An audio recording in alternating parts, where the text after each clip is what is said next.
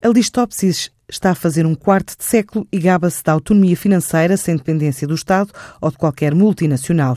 Joaquim Guerreiro, o diretor-geral da empresa, fala do desejo de continuar a crescer em segmentos como soluções informáticas, de gestão documental, cibersegurança e outras ferramentas digitais, bem como no território nacional. É um novo ciclo. Nós queremos tomar medidas para que a empresa se reforce, se rejuvenesça e continue. Principalmente há duas áreas onde nós queremos crescer, que é no Norte. No global da empresa é apenas 15,8%, o que é pouco, portanto, o Norte. E, portanto, nós estamos à espera de conseguir esse crescimento de 2,5%, que seria ótimo, não é? A empresa optou por parcerias para conquistar mercados externos, mas já está focada nos países de expressão portuguesa, apesar da crise em destinos como Angola. A nossa aposta é nos Colópios.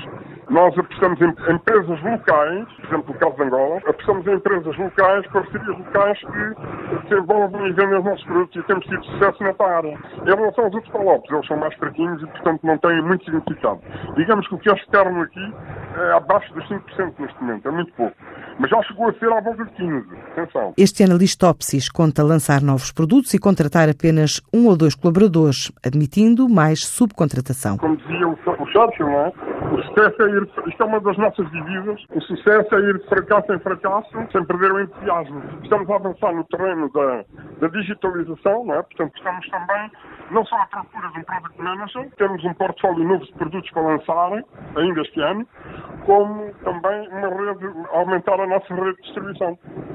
Uh, nessa área precisamos de gente especializada que, que faça o trabalho de instaladores. A recrutar para dentro da empresa duas ou três pessoas especializadas apenas, porque a base do trabalho será feita por revendedores. A empresa espera fechar o ano com uma faturação global na ordem dos 9 milhões de euros.